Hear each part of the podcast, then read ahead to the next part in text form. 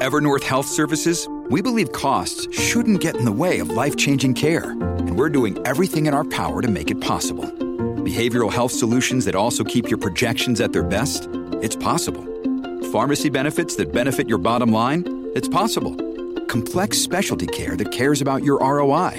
It's possible. Because we're already doing it. All while saving businesses billions. That's Wonder made possible. Learn more at evernorth.com/wonder.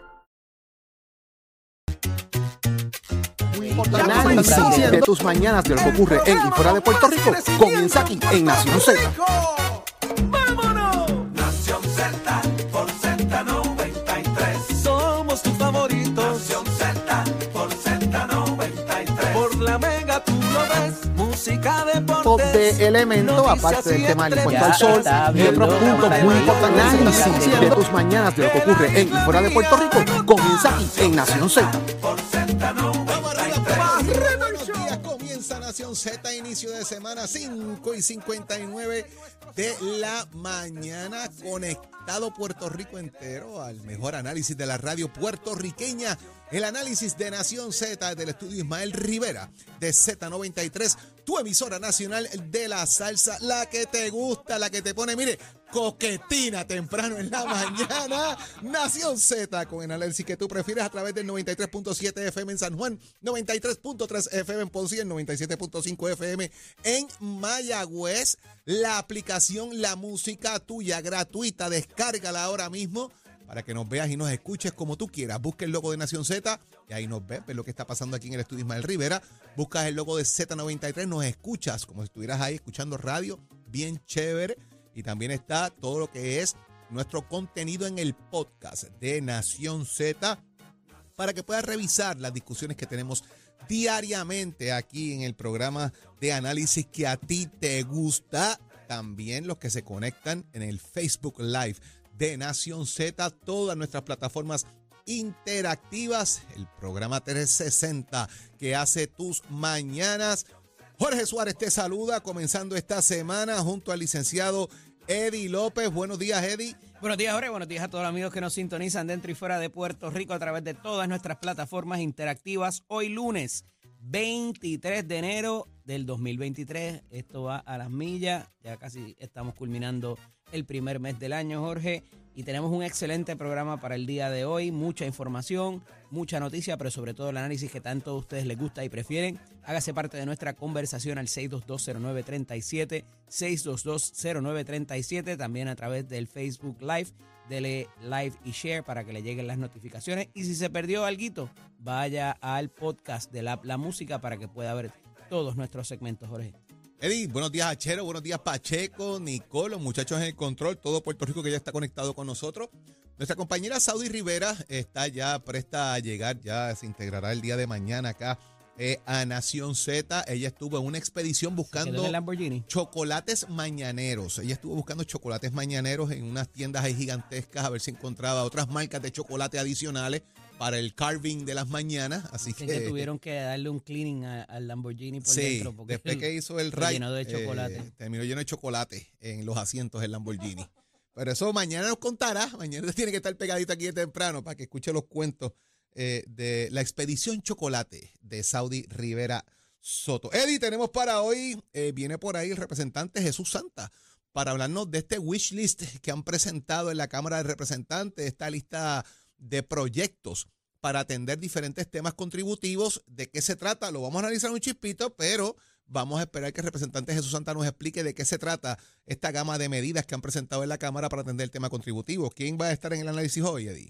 En la mañana de hoy, como todos los lunes, está el ex secretario de Estado y ex presidente del Senado, Kenneth Davidson, McClintock y Hernández, así también como el profesor Rafael Bernabe, senador por el movimiento Victoria Ciudadana, Jorge. Y también estará con nosotros, como siempre, con el análisis más completo, el licenciado Leo Aldrich. Así que usted no se despegue de Nación Z, que esto está comenzando. Y aquí está ya Pacheco para los próximos tres minutos. Decirle usted qué ha pasado en Puerto Rico. Aquí está con los titulares, Emanuel Pacheco. Buenos días, Jorge. Buenos días, Eddie. Buenos días, Puerto Rico. Soy Manuel Pacheco Rivera informando para Nación Z en los titulares. El pasado viernes, tras la primera reunión pública del año de la Junta de Supervisión Fiscal, su nuevo director Robert Mujica advirtió que las pretensiones del gobierno de Pedro Pierluisi de descartar algunas medidas del plan fiscal, basado parcialmente en el financiamiento federal garantizado por los próximos cinco años, deben enmarcarse dentro de proyecciones de recursos disponibles a más largo plazo. Mujica puntualizó durante la conferencia de prensa y cito, tenemos que mirar el impacto en el periodo más allá de los cinco años. Creo que la, la isla le tomó mucho más de cinco años llegar al punto que nos llevó a la bancarrota, así que nos tomará mucho más que eso para salir de eso. Nuestro horizonte pienso que debe ser más extenso de cinco años. Por otra parte, la Autoridad de Carreteras y Transportación deberá someter antes del 1 de febrero documentación extensiva sobre el proceso de diseño, construcción, aprobación, inauguración e inspección del puente atirantado de Naranjito sobre el río La Plata, con el fin de que especialistas de auditoría forense comiencen la investigación de posibles irregularidades en todas las etapas de la elaboración del puente. Por su parte, el secretario del Departamento de Justicia, Domingo Emanueli, aseguró que habrá consecuencias tras la investigación sobre los posibles delitos contra la función gubernamental que habrían sido cometidos en la construcción, inauguración y mantenimiento del puente atirantado. Emanueli no anticipó potenciales delitos ni personas o entidades que serán objetos de la, de la pesquisa. Hasta aquí los titulares, les informó Emanuel Pacheco Rivera. Yo les espero mi próxima intervención aquí en Nación Z, que usted sintoniza por la emisora nacional de la salsa Z93. Precision Health Centers te presenta la portada de Nación Z. En Precision Health Center le cuidamos de la cabeza a los pies. Óyeme, Eddie López y el país entero, ¿usted está ready? Hay tapón, pero va a haber más tapón. Así arranca hoy un reportaje que presenta el periódico El Nuevo Día. La secretaria del Departamento de Transportación y Obras Públicas, Elin Vélez eh, Vega, advierte que este año se va a ver mucha construcción en las carreteras y eso incluye proyectos prioritarios. La solarización de 40 intersecciones significa establecer ¿verdad? áreas eh, con solares y lo demás. También, Eddie, eh, semáforos y reparación de derrumbe de puerta de tierra Va a haber mucho chavo en la calle, sobre 334 millones de dólares que vienen de lo que es FEMA para recuperación de María. Hay 155 proyectos que se van a atender simultáneamente en varias carreteras alrededor de todo Puerto Rico y hay 48 millones recibidos en adelanto para reparar 121 daños en 155 proyectos que van a arrancar, lo que significa que usted vístase de paciencia, señoras y señores que me están escuchando, que está a punto de salir de su casa, café en mano. Escuche bien esto, porque ¿sabe qué? Va a haber tapón en la isla, va a haber mucha construcción en la PR2, la PR156, allá en Bayamón y en otros lugares adicionales, la PR25, allá en la altura de Puerta de Tierra, también va a recibir eh, movimientos, son proyectos importantes por los derrumbes. Así que mucho movimiento en los próximos días, Eddie, pero eso va a traer obviamente mayor eh, asuntos de tráfico y súmale eso el atirantado y súmale eso otros elementos más de carreteras que están cerradas. Mi querida PR30, que sigue allí en ese TGMNG diario de tapones y de situaciones que faltan luminarias y otros elementos. Paciencia, señores, que las carreteras van a estar complicadas. Gracias a Dios para arreglarlas, pero van a estar complicadas. Café en mano y el país en el corazón, como dice nuestro buen amigo Ángel Matos, Ángel Nemesio Matos y García. Eh, ciertamente esto va a crear una situación de conflicto. Eh, Jorge, esto no es nuevo, se hace a través de todo el mundo. Algunas obras se pueden hacer de noche, otras no. Algunas horas se pueden, algunas eh, obras se pueden hacer en los fines de semana, otras no. Eh, la realidad es que en la mayoría de esta contratación, históricamente, no sea uno de los, uno de los renglones, no es o no ha sido, eh, parecería, ¿verdad?, el, incidir sobre la rutina de área de, diaria de los puertorriqueños para propósitos de llegar a sus trabajos, de llegar a sus universidades, de a citas médicas y de todo esto y demás. La realidad es que esto viene ya, eh, ¿verdad? Desde, vamos para seis años ya ahora, en el 2023, después de María. Eh, y como todo, quizás vaya a hacerse todo de cantazo por el miedo a que eh, perdamos los fondos si no se utilizan. Me parece que más allá del anuncio e hilvanando con ciertas otras titulares en la mañana de hoy, hay que ver que el gobierno parece apostarle todo a los proyectos de construcción y de reconstrucción de la obra pública. Eh, eso no es lo único que se está dando, gracias a Dios también hemos tenido eh, otro tipo de desarrollos en lo privado, eh, donde también se va a requerir mano de obra para la construcción. Y me refiero a, todo este asunto de inclusive incidir, que es algo que yo he venido dándole machaca, el asunto de las escuelas vocacionales para las diferentes artes, ¿verdad? De lo que tiene que ver con los oficios en particular.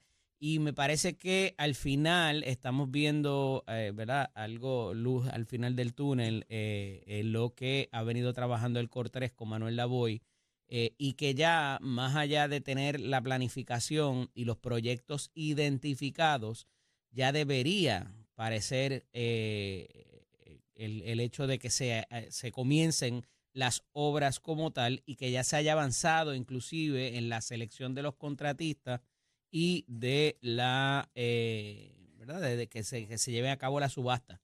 Este, esto es importante, Jorge, porque por lo que hemos visto en los pasados días en la obra del puente este adelantado, esperemos que el gobierno, eh, particularmente carreteras, haya aprendido su lección y sea un poco más cuidadosos a la hora de pagar, eh, particularmente de satisfacer esa contratación. Así que al final del día, eh, me parece que es una buena idea. Hay que ver cómo se implementa, eh, si verdaderamente existe la mano de obra, si verdaderamente existen los materiales. Y algo bien importante, Jorge, desde que esto se piensa o se pensó y se planificó hasta ahora, ha pasado algún tiempo. Puede ser que la obra termine costando más de lo que originalmente se había eh, conseguido en cuanto a fondos. Y como aquí históricamente pasa, que las cosas terminan costando tres veces más, pues hay que tener ojo avisor sobre todas estas obras, más allá de, eh, evidentemente, la situación que nos causan a todos. Eh, para poder discurrir por, la, por las calles y los... Y no es nuevo, como tú dices, pero a veces hay una faltita de planificación, en algunas cosas. O sea, aquí, aquí hay carreteras que han tenido los famosos drones anaranjados, eso por, por décadas. Esa, esa, esa carretera que te lleva de Ponce a, Cabo Rojo, Hormiguero, San Germán, esos los drones no se van nunca. Eh, y continúa la construcción. Y hay muchas complicaciones. La lluvia y todo este tipo de cosas, el peso de los camiones. Ese oficio no lo enseñan en las vocacionales. ¿El de poner drones chinitas? No, no, cómo eh, tener una compañía de drones chinitas. Fíjate, no, pero debería. Sería interesante, ¿verdad? Hermano, no acaban los drones. Ahí se debe estar. Entonces la pregunta es, ¿cuándo se acaban los drones? Entonces llueve y se complica la cosa, porque la realidad, no podemos tapárselo con la mano. Hay, situaciones donde nosotros tenemos muchos lugares que también tienen bambúas, las bambúas acumulan agua, cuando percola daña también eso. El peso de los camiones que a veces van, gente, no tapa el con la mano, van un poquito sobrecargados en las tarras que tienen que cargar los camiones, eso también afecta a las carreteras, hay una serie de cosas ahí, pero viene la reconstrucción. Entonces, eh, pues yo creo que hay que planificar bien el tema de las vías alternas, de los momentos de salida, porque entonces usted sabe que hay construcción, no lo dicen a tiempo y sale todo el mundo a la misma hora, como usualmente pasa, pues el tapón va a ser kilométrico y va a llegar todo el mundo tarde. Entonces, hoy empiezan las universidades en Puerto Rico. Saludos a mis estudiantes, nos vemos ya mismo. Los compadezco. Empezamos a dar golpe ahí tempranito. Lo llevo, lo llevo en mi corazón. todo eso hoy, comienza, o sea que el tráfico vehicular hoy va a aumentar también, el flujo vehicular, porque comienzan las universidades del país. Así que hay muchas cosas que hay que estar pendiente en la calle, pero usted ya lo sabe, está advertido, vístase de paciencia que van chavos para la calle, van a reconstruir carreteras, van a reconstruir, eso es importante, eso es bueno, nos va a ayudar a un mejor país, pero usted como conductor, mire, haga sus ajustes en ese, en ese tema. Y obviamente a la secretaria del departamento deben hacer unos anuncios con tiempo de cuándo van a empezar a construir en X sitio, cuándo va a pasar, para que la gente sepa lo que va a pasar y se, pueda preparar y organizarse, como bien dice Eddie. Licenciado López, entre 19.800 y 279.900, la nueva estructura salarial del gobierno de Puerto Rico establece, y esto fue parte del debate, ¿verdad?, que se generó en la legislatura del país eh, también con el nuevo plan de reclasificación, el, el famoso proyecto que presentaron en la legislatura para aumento de salario mínimo, entre otras cosas. Pues aquí se comienza, ¿verdad? Eh, Maldonado, directora de Oficina de Administración y Transformación de Recursos Humanos, anuncia precisamente cuál va a ser esa nueva estructura, lo que será, eh, y obviamente parte de lo que fue una lucha del gobierno para lograr adelantar este tipo de asunto de mejorar la escala salarial del empleado público en Puerto Rico va a cubrir alrededor de 22 mil empleados públicos que deben tener una mejora en su salario eh, mensualmente. Hablamos, por ejemplo, de un empleado público que puede estar generando entre 19.800 como mínimo, punto medio 23.800 y punto máximo 27.800 dólares. Significa eso que anualmente eso sería su salario anual, pero comienza en febrero, retroactivo enero. Así que aunque va a recibir su primer cheque en febrero, el mes de enero se lo van a pagar retroactivo. Aquí hay gente en el gobierno que puede ganarse 30.600 dólares, pero el máximo de esa escala puede llegar hasta 43.000. Es interesante porque estamos hablando en algunos casos de 7.000, 8.000 dólares y en otros casos hasta 13.000 dólares de ganancia. Y los médicos, como me decía Eli. No de ¿Ah? aumento, no de, de aumento, perdón. Y como me decías tú, eh, los médicos, ¿verdad? Que pueden ganarse hasta 167.900, pueden llegar hasta 279.900. Así que es una escala bien interesante. ¿Cómo lo ves? Mira, eh, Jorge, tengo que, primero que nada, eh, felicitar a la directora de la, de la Oficina de la Administración y de la Transformación para los Recursos Humanos, porque es la licenciada Zaira Maldonado. Y te, te, digo que este, esta gesta no ha sido fácil porque esto comenzó desde la ley 9, la ley 1, la ley 26, todas estas leyes hubo que tomarlas en cuenta eh, para propósitos, que es la ley que transforma y convierte a todos los empleados en un solo sistema público, eh, ¿verdad? Y, esto es complicado porque no todo el mundo tiene las mismas tareas, a pesar de que el puesto se llame igual en las diferentes agencias y las corporaciones públicas, que es lo que muchas veces eh, crea el desfase, ¿verdad?, entre una clasificación y la otra.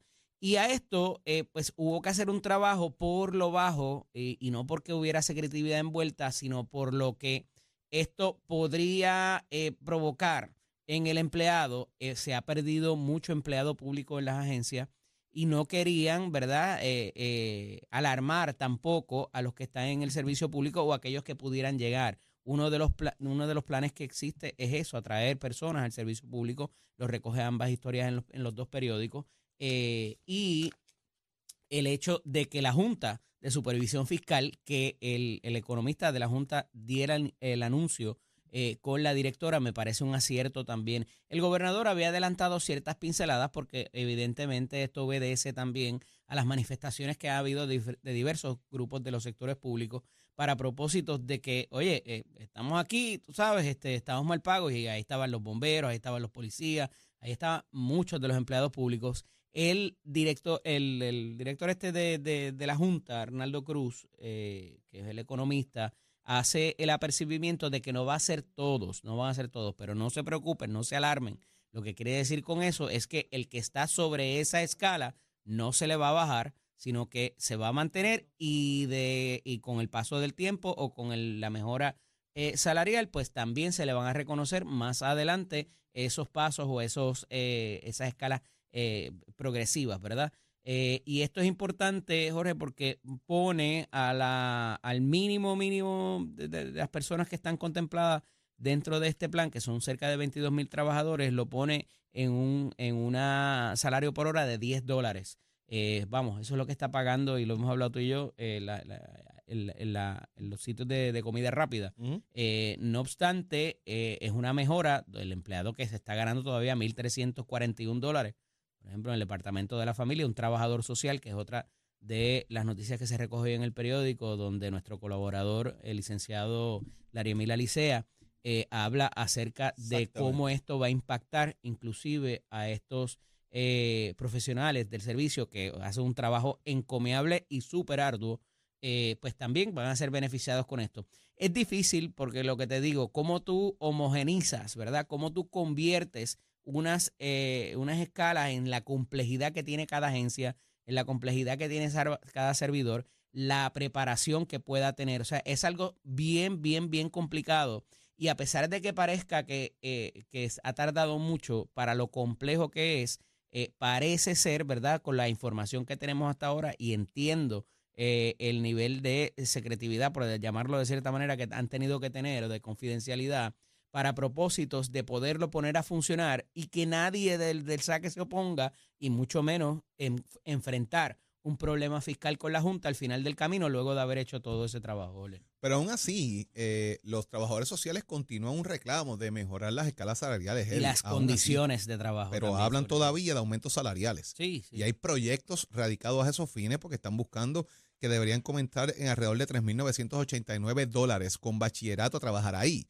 Es parte del- de lo que ellos están exigiendo. Muchos de ellos tienen maestría, doctorado, incluso. Y ahí vamos. Eh, aquí estamos hablando de personas, como una vez dijimos, ahora mismo estaban ganando 1.700 dólares con la nueva clasificación que se hicieron, ¿verdad? Algo así. Eh, de 1341 subirían a 1767, si mal no recuerdo. Pues, ponle que ahora llega a mil, lleguen ahora cuánto con la nueva escala que se trabajó, un poquito más, Algunos quizás 500 dólares mensuales adicionales, something like it, que es lo que están pidiendo Aproximadamente ese ellos. fue el cálculo que hiciste, Pero sí. dentro del proceso que estaban hablando ellos precisamente de, de, de las condiciones de trabajo, es que les pagan apenas a 100 dólares por caso, Por caso, que tienen que atender adicionales y hay gente que tiene hasta 8 casos Y llevarse a los nenes para la casa en las emergencias a mitad de noche.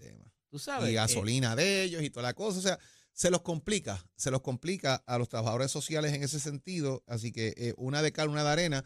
Eh, aunque Pacheco va a abundar ya mismito en el tema, pero Eddie acaba de surgir que cierran la avenida Piñero de Carolina San Juan por accidente fatal. Eh, una, la policía está investigando un accidente fatal ocurrido a las 5 y 22 de la mañana, eh, donde un motociclista arrolló un peatón. Así que pendientes de esa noticia que está pasando, tome vías alternas. Ya mismito Pacheco les abundará en el tema cuando esté en el tránsito para que usted esté al tanto de lo que está pasando en ese tema adicional. Eh, así que vamos a ver lo que ocurre con eso. Señores, vamos a agradecerle como siempre a nuestra buena gente de Precision Health que permite que discutamos con ustedes las portadas. Los dolores de espalda se han convertido en una de las situaciones más incapacitantes para la población. La terapia física es una de las alternativas para que los pacientes puedan mejorar su dolor. En Precision Health Center contamos con terapistas expertos para que puedan recuperar el equilibrio y movimiento. Saque su cita hoy y viva su salud al máximo. Llámenos al 787-333-0698, 333-0698. Aceptan la mayoría de los planes médicos y Advantage. En Precision Health Center contamos con más de 20 centros alrededor de toda la isla y ofrecemos servicios para cuidarle de la cabeza hasta los pies. 787-333-0698 y ya está en línea telefónica listo para hablarnos de lo que está pasando en el mundo deportivo, que este weekend hubo mucho movimiento. Ahí está Tato Hernández y Somos Deporte. Buenos días, Tato. Tato, Buenos días. Buenos días, papá. Si no ganamos hoy, aquí no prendan vela. Hoy se acaba, hoy se acaba. No, hoy es día libre. Mañana martes viajamos a Mayagüez y de no terminarse allá, pues se acaba el miércoles en Carolina. Anda. Vamos a ver cómo nos trae la situación, pero hasta ahora pues se está jugando bien. Los dos equipos han dado el máximo. Los dos equipos tienen el deseo de ganar. Uno pues solamente es el que va a ganar, ¿no? Hay que demostrar el gran trabajo que ha hecho Maco con Mayagüez, el gran trabajo que ha hecho Eduardo Guzmán con los gigantes de Carolina, pero lo más importante aquí es el apoyo de la fanaticada. Hacía tiempo, pero de los tiempos, que no se veía un parque de Mayagüez, un parque de Carolina, con la participación de los fanáticos sobre 7.000, sobre 6.000 personas por juego. A la verdad, pues que súper agradecido con todo ese apoyo de los fanáticos y los alcaldes, tanto el de Mayagüez como el de, de Carolina, como están trabajando con los equipos, mandando guaguas para que los fanáticos lleguen al parque y de ahí se trasladan cuando van de Carolina a Mayagüez y viceversa cuando vienen de Mayagüez hacia Carolina. Así que ya usted sabe, fue tremendo juego el de anoche, pues Carolina salió por la puerta ancha con esa gran victoria, cuatro carreras por dos, con eso pues picamos al frente como dicen en el argot deportivo y ya pues se tiene entonces esa victoria. No sin antes este señalar que los picheos han hecho un tremendo trabajo, tanto de ambos equipos, tanto como el de Carolina, tanto como el de los el de los gigantes, tú me entiendes, como el de los indios de Mayagüez, la verdad que han hecho una labor muy buena y se ha estado celebrando tremendos partidos, así que a todos aquellos que nos encanta el béisbol, que admiramos el béisbol, que vivimos la pasión de lo que es el béisbol, pues estamos de plácemes con todo esto que estamos viendo y todo esto que estamos presenciando en lo que son estos estos grandes partidos. Es una cuestión que a veces pues uno pues se emociona, ¿no? El trabajo en este caso con los Gigantes de Carolina que ha realizado mi hermano. Este, muchos peloteros decían que mi hermano no tenía la capacidad y que para tener un equipo, pues ahí están los resultados. Aguanten ahí. Los gigantes de Carolina se crecieron ante su fanaticada y vencieron, como ya hemos estado hablando, a los indios de Mayagüez con marcador de cuatro carreras por lo para así tomar la ventaja de la serie final de tres partidos por dos. Así que lo que estamos es a ley de. Vamos a ver si tenemos esa oportunidad que le esperamos y ese deseo de que Carolina sea el nuevo campeón del béisbol invernal y me gustaría que ustedes estuvieran en uno de esos juegos, así que mire a ver si pueden darse presencia. Bueno, para Mayagüez yo sé que no van a ir, pero si se realiza ese séptimo y anhelado juego en Carolina, pues espero verlos por allí. Mire, ver, apúntense, ¿qué dicen? Te voy a decir algo, tú sabes que el que dice que el que empata no pierde, yo, prefiero que acabes esto en, Caro, en, en Mayagüez, ¿sabes? Ah, no, claro que sí, eso ya usted sabe que vamos a darle desde ya y ambos equipos se han ganado visitándose, así que todo puede, todo puede pasar, todo puede suceder y eso pues lo que esperamos de parte de que los gigantes de Carolina se lleven esa victoria. Dicen que si el pollo se mata antes, la sopa sabe mucho mejor.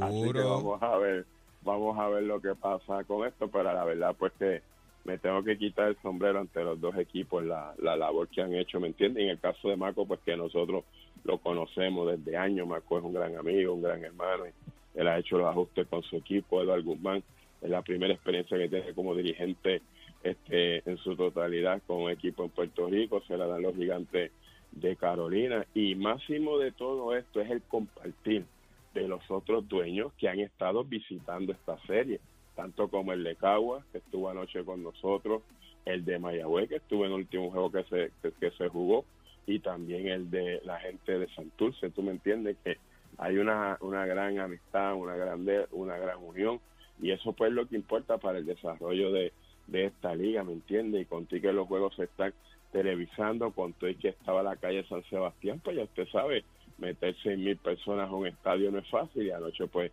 se logró en Carolina. Así que estamos súper contentos.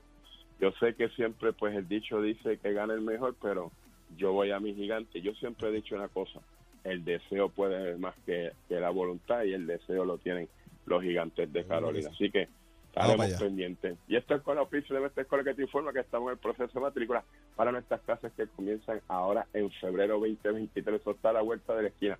Visita nuestro recinto, compara facilidades, equipos y toma tu la decisión de estudiar en Mestre Escoles. También tenemos cursos técnicos como también cursos de grado asociado. Se dan clases de día, de noche y tenemos un sinnúmero de becas si cualifica. Así que date la vueltita por Mestre Escoles. Oiga, chero, give.